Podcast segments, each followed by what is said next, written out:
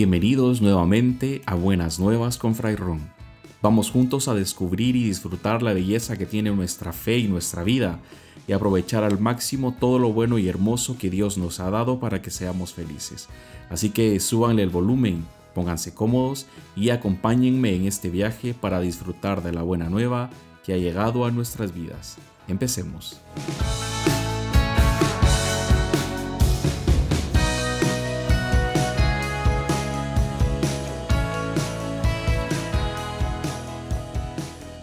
Buen día hermanos, me da gusto volver a encontrarme con todos ustedes en este podcast de Buenas Nuevas. Ya tenía mucho tiempo de no haberles hecho contenido, pero había tenido muchísimas ocupaciones de estudio entre los exámenes, trabajos y muchas cosas más. Pero bueno, aquí estamos de nuevo y espero ahora sí estar haciendo contenido de manera más constante con mucha alegría para todos ustedes. No olviden compartir este podcast para que podamos llegar a muchas personas más. Bueno, y para ir recapitulando un poco, habíamos estado en los episodios anteriores conversando sobre la oración y concretamente sobre la oración del Padre Nuestro como un modelo que Jesús nos ha dejado para nuestra propia vida. En este episodio vamos a profundizar en la frase que dice, Danos hoy nuestro pan de cada día.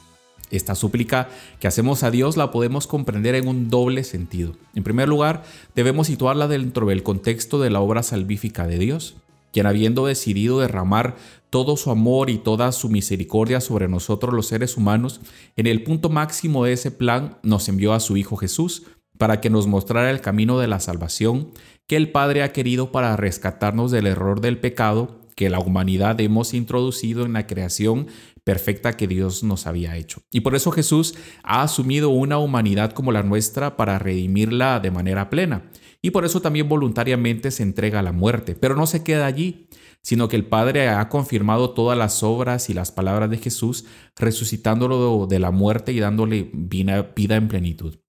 Esto es importantísimo para nosotros como cristianos porque Jesús nos ha mostrado cuál es nuestro destino final.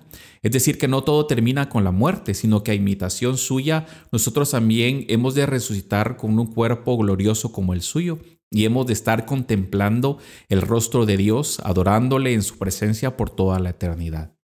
Por fe nosotros sabemos que hemos de transformar nuestra vida para unirnos plena y totalmente a Dios. Y esto tiene mucho que ver con danos hoy nuestro pan de cada día en este primer sentido. Porque Jesús antes de morir, eh, antes de pasar al Padre, nos quiso dejar un memorial, una prenda de que todo lo que había hecho y dicho era verdad, y que su cuerpo resucitado y glorioso es el camino que hemos de seguir. Y esa prenda nos las dejó en la Sagrada Eucaristía en ese trozo de pan que se une a Cristo y se convierte en parte de su mismo cuerpo glorioso.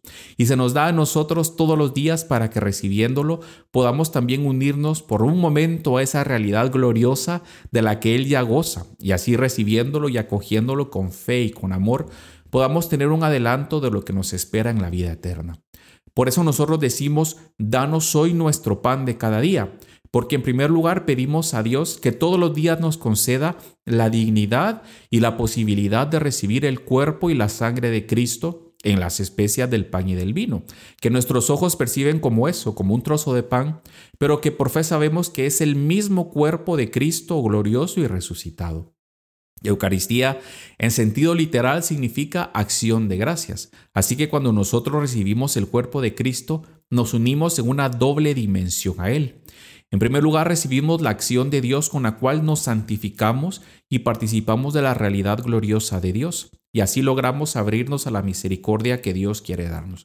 Pero en segundo lugar, nos unimos a Cristo en adoración al Padre y elevamos nuestra acción de gracias a Dios por todos los dones que de Él recibimos.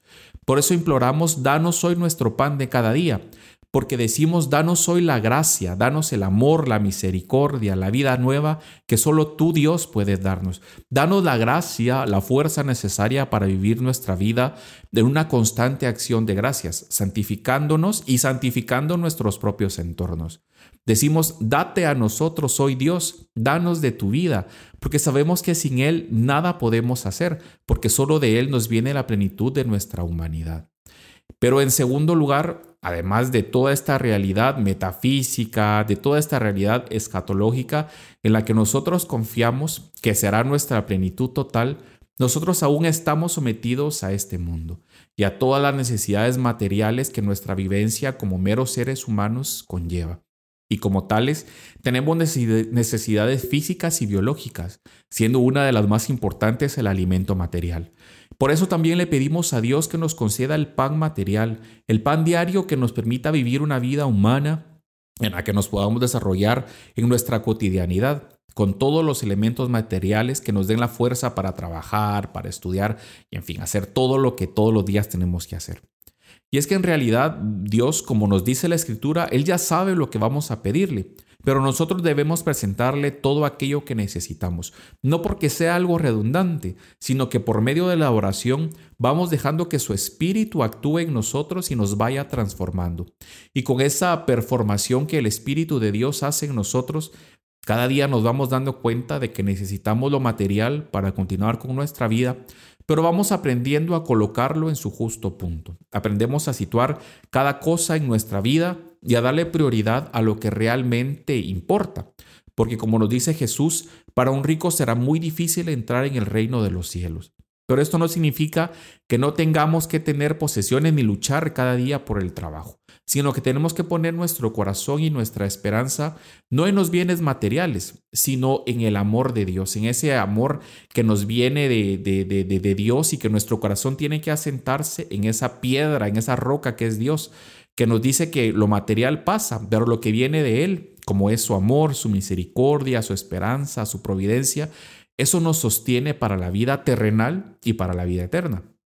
Por eso le pedimos el pan de cada día, para que nos conceda lo necesario para vivir y lo necesario para compartir con los demás de aquello que nos ha dado. Porque así como Dios nos da su bendición manifestada de muchas maneras, así nosotros estamos llamados a ser portadores de esperanza para aquellos que podamos ver que están viviendo en una situación de necesidad.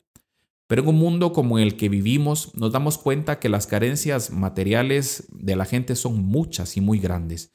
Y una de las principales causas para ello es el egoísmo y la envidia y el acaparamiento, que nosotros estamos llamados a vencerlos y a erradicarlos por medio de la bondad, de la generosidad, por medio del amor y del servicio.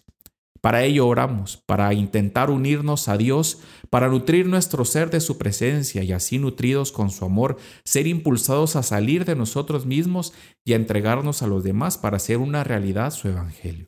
Entonces, hermanos, como vemos, pedir el pan nuestro de cada día conlleva unas grandes implicaciones para nuestra vida. Y por eso tenemos que pronunciar con mucha fe y con mucho amor esta oración del Padre nuestro todos los días para ir dejando que el Espíritu de Dios nos vaya llenando al mismo tiempo en que nos convertimos en agentes de la continuación de la obra de Dios en el mundo y le prestamos a Dios nuestras manos, nuestros dones, nuestros carismas, para también compartir el pan de nuestras vidas con los más necesitados. Así es pues, hermanos, que en esta semana pidamos al Espíritu Santo que nos dé el pan nuestro de cada día y luchemos por recibir el pan diario de la Eucaristía y confiemos en la providencia amorosa de Dios que no nos, no nos abandona y nos acompaña toda nuestra vida. Te invito a que busques en esta semana un momento de silencio y de paz en medio de todas tus ocupaciones y que ores, que abras tu corazón a Dios, que quiere darte a manos llenas los tesoros de su amor y quiere sanar tu corazón y tu vida. Que el Espíritu del Dios del amor y de la vida te acompañen y te llenen durante toda esta semana y durante toda tu vida. Se despide de ustedes su hermano Frayrón y les invito a que se unan a ser anunciadores de las buenas nuevas de Dios en el mundo. Comparte este podcast y será hasta la próxima entrega en que volvamos a encontrarnos y Dios nos lo permite. Que Dios te bendiga. Hasta la próxima.